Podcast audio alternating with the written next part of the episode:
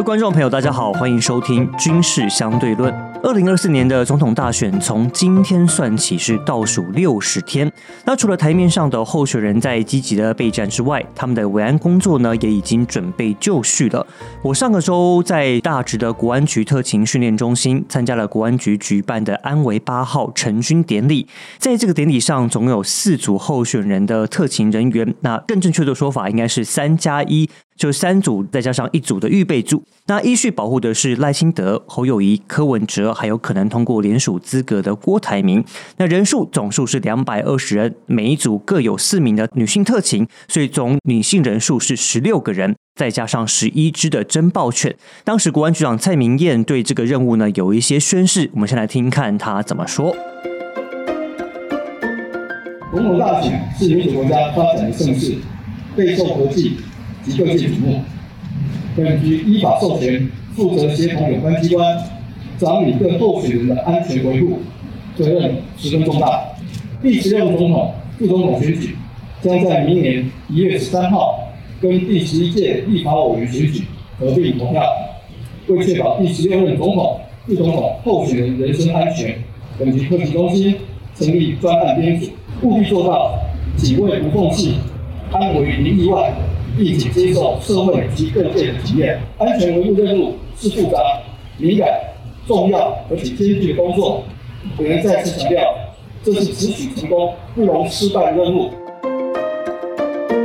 蔡明他也特别强调说，所有的特勤人员都要保持行政中立，不能因为心中支持某位候选人，在保护另外一位人选的时候就有所疏忽的情况。不过，台湾的民主选举已经算是相当成熟了，那我也相信我们特勤人员都有十足的专业，可以来执行我们的所谓的文安工作。不过，在总统候选人的文安上面，到底有哪些训练的一些美角，有哪些 mega？那有一些特殊性，我们是不是过去都没有特别的注意到？这次的文安的装备上面，跟过去又有哪些的不同呢？那我们这期邀请来宾是资深的军事记者宋玉宁，玉宁哥来跟我们对谈。欢迎玉宁哥再来上我们的节目。各位好，大家好。好，我们很多的听众朋友对于我们维安特勤的想象，可能都来自于电影，有些那种看起来好像一个人可以只身保护总统那种很看起来有点夸张的电影啊。但是当然，我们知道在现实当中，它是需要很多人的一起搭配跟合作的合作的方式。对，所以我们想先了解一下好不好？就是有关于我们国家特勤维安的编组，它到底是怎么组成的？可不可以先帮我们简单的介绍一下？大家从电影中的印象看到，那个其实是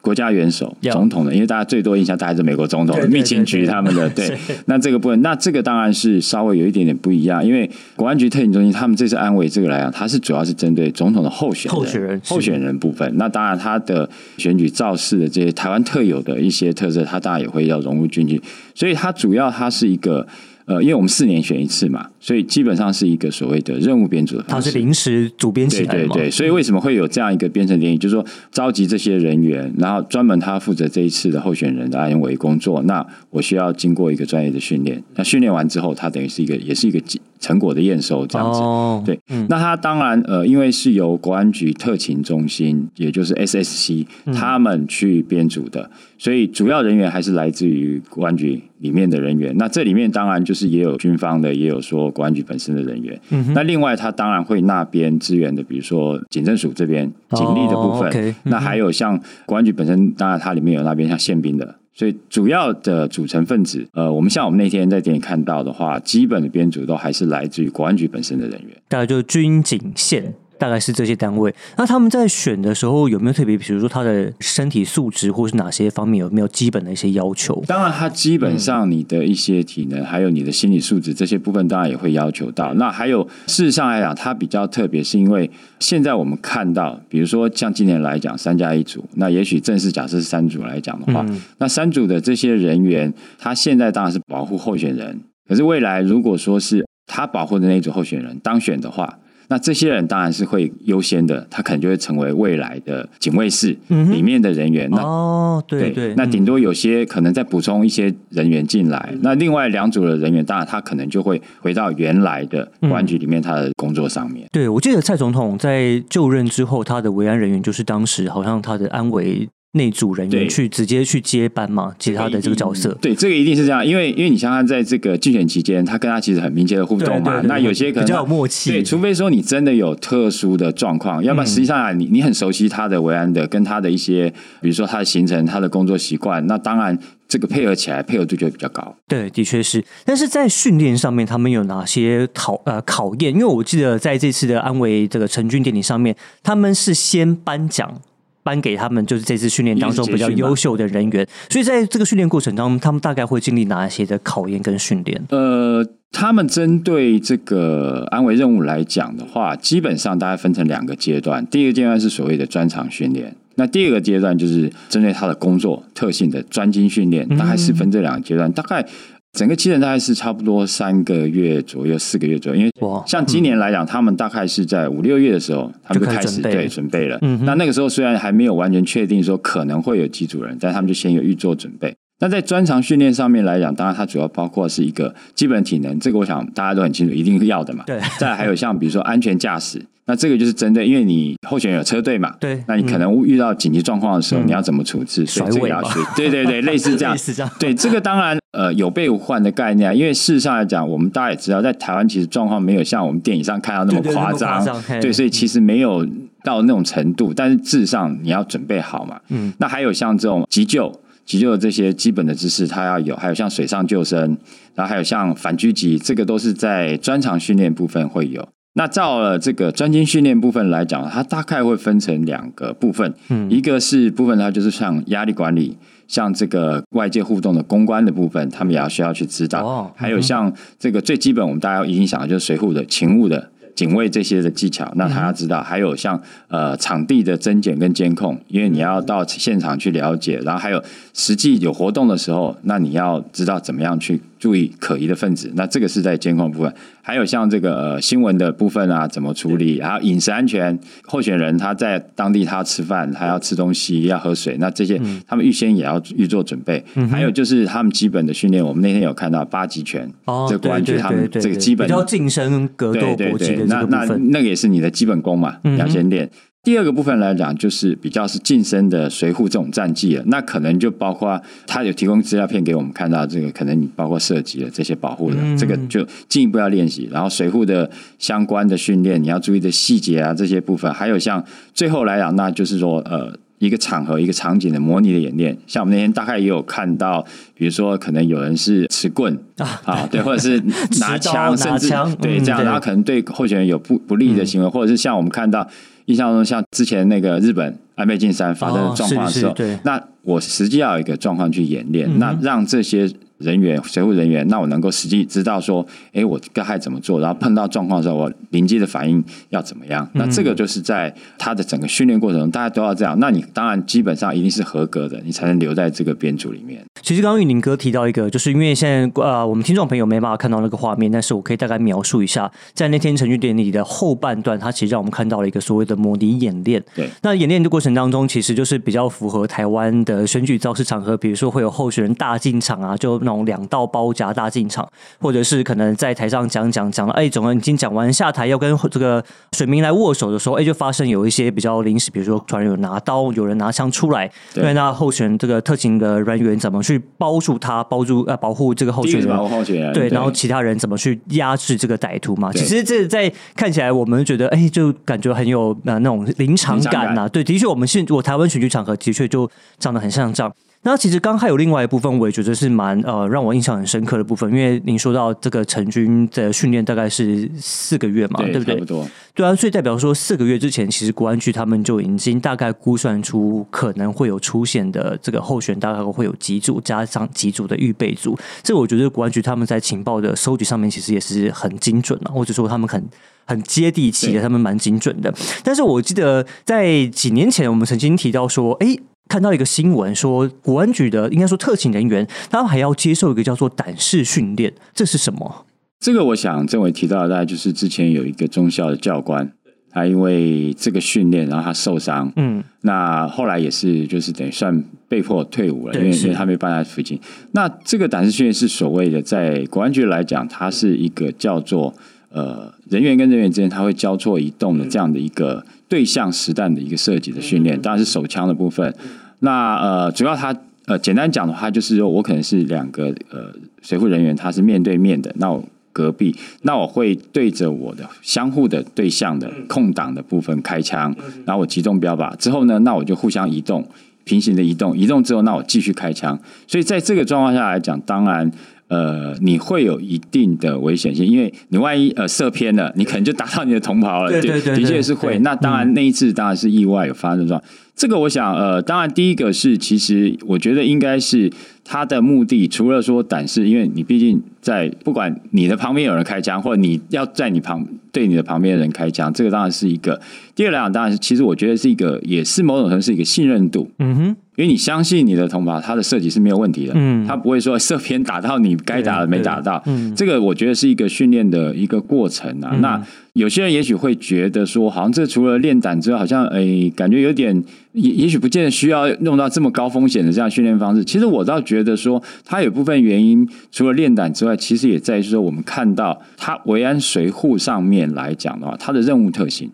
因为你跟候选人来讲，你可能就是贴近他，没错。然后你的旁边，我们那天看到演练也是一样，你你旁边还有你的 teammate 嘛，对不对？这些人，那他也是很靠近你的。在这种状况下来讲，你要开枪的情况来讲，你的确你需要一个呃很精准的一个射击技巧，而且很快的一个反应，而且旁边人的确都靠得很近，而且你在这种状况下，而且还有我们要保护候选人，对不对？所以一定会有推挤，有这样动作，在这样动作上面，你要抓到那个。短暂的几秒钟，对那个时间，而且那个空隙，你同胞说你先让开，让我开枪，不可能这样嘛？所以你要抓准那个空隙，那个时间点去开枪。那我觉得这个当然，我觉得多少都有帮助。其实我觉得它也是一个训练心理素质很重要的一个部分。当然，我们希望不要做到这一步，但是其实特勤人员他有点像是人肉盾牌，扎到最后那一步的时候，他就必须可能是要以身来保护这候选人。但是其实，在真的必须做到最后这一步去牺牲自己之前，他其实还是。有一些装备是可以去保护候选人的，对不对？对，实际上来讲，我觉得呃，这我还是觉得说，这个东西都是为了万全的准备。那事实上啊，台湾的自然环境没有，其实没有到那么夸张的程度，的确是。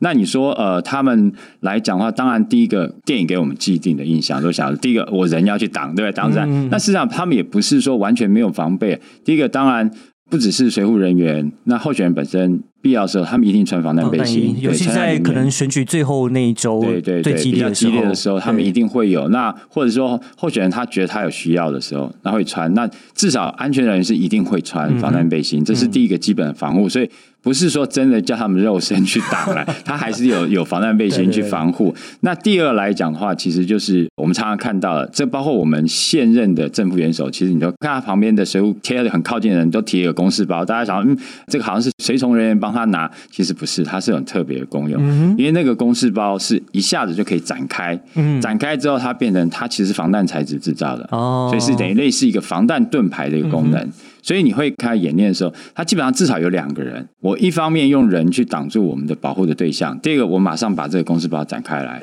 那变成是一个盾牌，一个保护的屏障。那两个人把这个候选人挡住，包住，对，包住，对。所以这是基本上的是一个防护，但事实上这只是第一步。也就是说，我们现在看到，大概通常是你第一个是第一个，我当然保护我的目标。可是第二来讲，其实就是要移动了，离开这个现场。那第二辆如果是有车辆，那我很快的车辆要赶快到现场，然后我再保护我的目标，赶快的进到上车，然后离开现场。嗯哼哼哼哼。所以其实他们在应该说，我我们可以看到，你刚刚讲到了，包括他啊身边的人，还有包括车辆的部分，所以代表说他们在进入到每个现场之前，他们其实都要对于整个周现场跟周边环境都要很有了解，才能去保护到候选人。对。这个基本上啊，其实呃，我们大概从好莱坞电影大概多少可以了解概念，就是说，你看，你一定是要想到说，我车辆进来的时候，我大概从哪个地方进来是比较好的。那我如果要离开，怎么样离开？还有甚至啊，如果紧急的状况下来讲，我怎么离开？甚至来讲，都要考虑到，万一我的车辆抛锚的话，我可能要备用的车辆，真的是预先要准备好。没错。那再来，你说人员的动线，当然你怎么样人进到场地去，然后你离开，或者是万一有像我们刚刚讲突发状况的时候，那我是不是有备用的路线？我怎么样离开现场，然后到我的车辆的位置？这些当然事先都要看。这个也就是为什么说，事实上呀，在每一个固定的点的时候，安慰人员、这些水护人员，他都要事先都要到现场去看，他了解周边的地形环境，还有像比如说他的在都市区来讲的话，其实现场去了解是要看到，比如说有制高点。需不需要有这个维安的因素在？那我可能要有安置高点的人员，控制现场人员都要有。嗯这个当然第一个现场就要去看。到了现场来讲，事实上大概我们会常常听到所谓的内卫跟外围这部分。那这些人员当然基本上其实顾名思义啦，内卫就是最贴近核心的目标的部分的这些的警卫的人员。那外围当然还有很多搭配的，所以我们会看到，除了是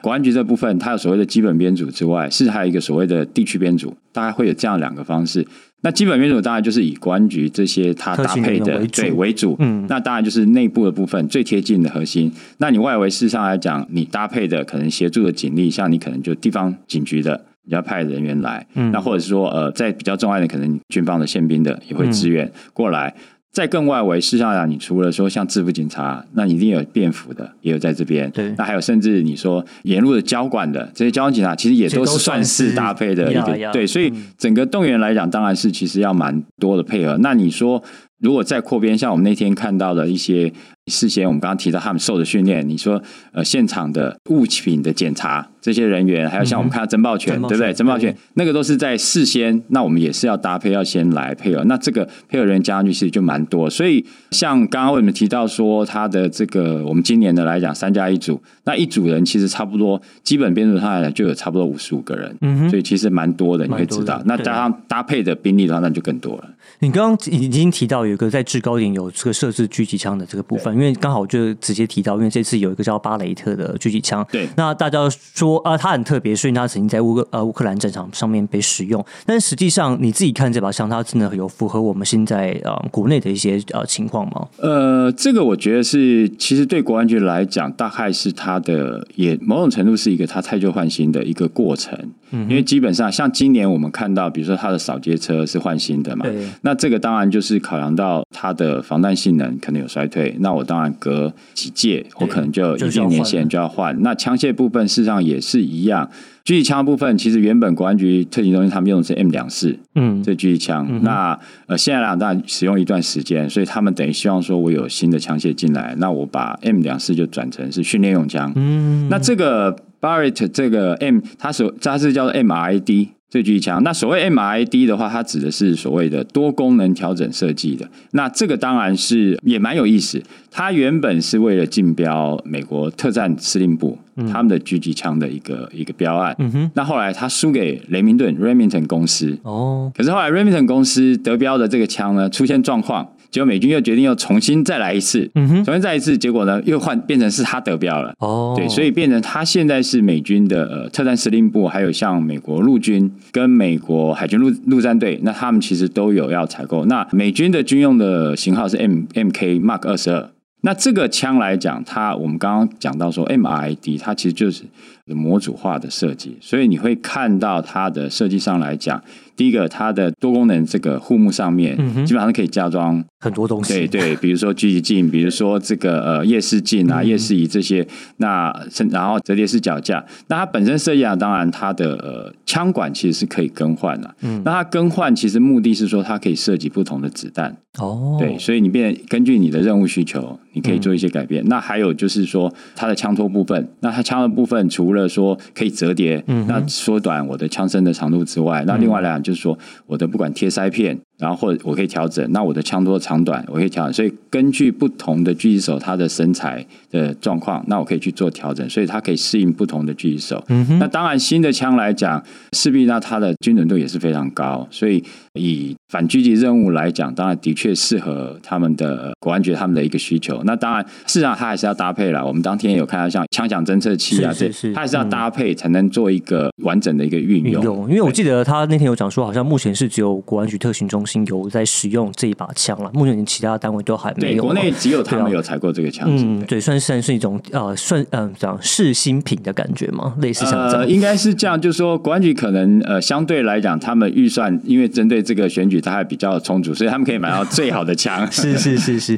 所以那在这个枪支之外，你还有看到在今年有没有哪些装备上可能跟过去比较不太一样的地方？呃，基本上大概都差不多，但是我们会看到几个，就是近年来我们看到一些国际间发生事情的一些趋势都有。那除了我们讲狙击，狙击事实上来讲，对于台湾来讲。其实我觉得风险性也没有那么高了。老实讲，我们不会讲，因为我们是一个枪械管制的国家嘛，这是第一个。那再来来讲的话，就是说，呃，其他它其实有像，比如说它有针对这个有毒气体啊，然后辐射物质这些，这个都是很基本的。那至于说，他这次有针对说反偷拍这个设备来讲，那这个当然是因为之前呃柯文哲有发生一些事情嘛。那我觉得说这个可能他有针对这个这个特性去去准备。那还有就是我们谈到他也有展示呃这个 Skynet 它的这个无人机的干扰枪，对对对。那这个我们知道就近年的趋势，因为你。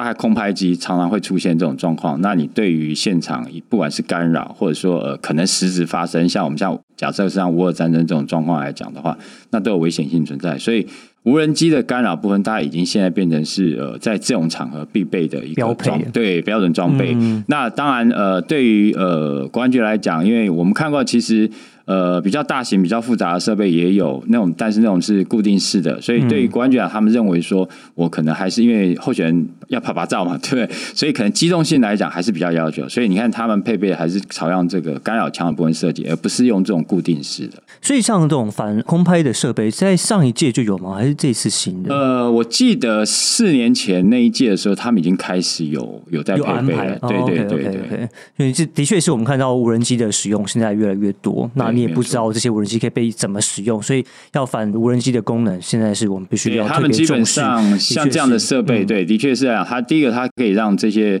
常规的无人机，第一个就是说，它可能就直接就让它迫降。那第二个，要不然就是它就要自动就会返回到它原本起飞的地方。那这个东西就至少不会在现场不会受到干扰。对，那你刚刚有提到一个那个枪响侦测器，对它那个它是怎么使用？就它侦测到某个枪声之后，然后它可以去立刻去定位到那个枪声发出来的来源吗？对，这个是呃，国安局他们跟法国采购的。那事实上讲，这个枪响侦测器原本他们就有。他们今年等于是换了最新的一代，嗯哼。那这个装备当然基本的原则就是它有一个听音器接收的装置，类似麦克风这样。对对对，我去接收，所以它可以接收到一个是枪口，嗯哼，枪口的音爆。那还有就是你开枪了之后子弹的这个速度这样引起的声音。哦。那我去。抓到这个东西，然后我用直接去用电脑去运算出来，然后很快加上本身因为听音器车本身它有 GPS 内建的定位，所以我也已经知道我的位置了。嗯那我相对于开枪的音响的声音或者是可疑的声音的音爆的地方的位置，那我马上可以有这个资讯。嗯。那我再来，我甚至啊，我可以去，我就可以了解它的大概方位在哪里，然后它的呃俯仰的高度在哪里这些资讯。那再来，我根据它的子弹的速度这样，我开始可以判断说距离。大概是多远？这样用这样的方式，我去收集到基本的资讯。我记得它还有一个镜头，对不对？是可以直接去标到那个位置。这个也是原本就有的，有配搭配原本的枪响侦测器。那这个主要是说我联动的是说，当侦测到这样的音响的时候，我的镜头马上就可以转过去。这个在我的显示器上面，我就可以看到说，哎，可能的方位上面那个位置是怎么样子。像法国原厂他们这样的一个枪响侦测器啊，它有的是我直接是显示相关的资讯，也就是说我的显示器上可能是一个资呃有一个地图这样子，那我上面马上就显示，哎，它的点像我们的 Google Map 一样在哪个位置，然后我它的方位距离大概多远，然后它的高仰角高度是多少，这个东西它也可以直接显示，所以这个是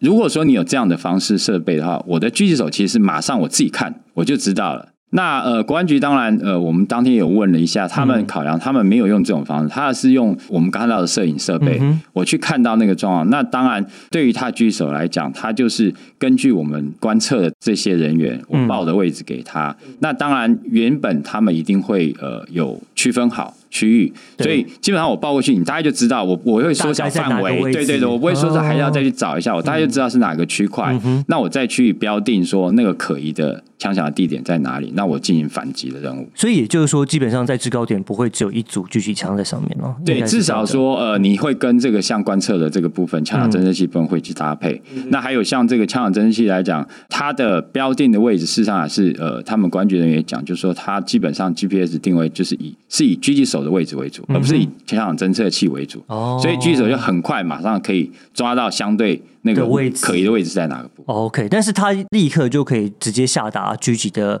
动作吗？还是还是要等到后面的命令之后？呃，基本上我觉得狙击手应该还是他要先找到找到可疑，然后然后他再去了解。嗯，如果说情况紧急，我认为应该会有给他权限，是去是可以马上，因为这个东西老实讲，就在三两两三秒之对啊可能打就已经能完就走了 对对，没有错，没有错。对啊，真的，所以你看得出来，我们这次在总统围安上面，其实呢很多 mega 不只是人员的训练，我们很多武器装备，其实我们平常自己都看不到，但原来在现场他们有这么这么多的布置。那我们自己在新闻工作上，过去跟特勤人员比较常会有互动。其实刚刚玉宁哥也提到，他们比较常会，比如说先帮我们安排好我们的摄影点啊，我们在哪里采访，那他会先过来收集我们想要对候选人提问的一些问题。所以其实不只是候选人跟这个啊、特勤人员的私交会不错，其实我后来也知道，其实有些新闻媒体跟这些特勤的关系其实也不错啊。所以我觉得算是一个蛮特别的一个互动。那不论如何，都希望我们这一次的选举呢，都能够展现我们的高尚的民主素养。因为我们其实在过去看到，包括在厄瓜多在一些中南美洲的总统选举上，其实发生了一些蛮令人意外的这种枪击的事件。但是我相信台湾可以选举呢都能够平顺的进行。好，我们今天再次感谢玉宁哥来上我们节目，来跟我们做这么精彩的分析。谢谢。好，那也请您持续锁定军事相对论，我们之后还有更多精彩内容。感谢您的收听，我们下一集再见，拜拜。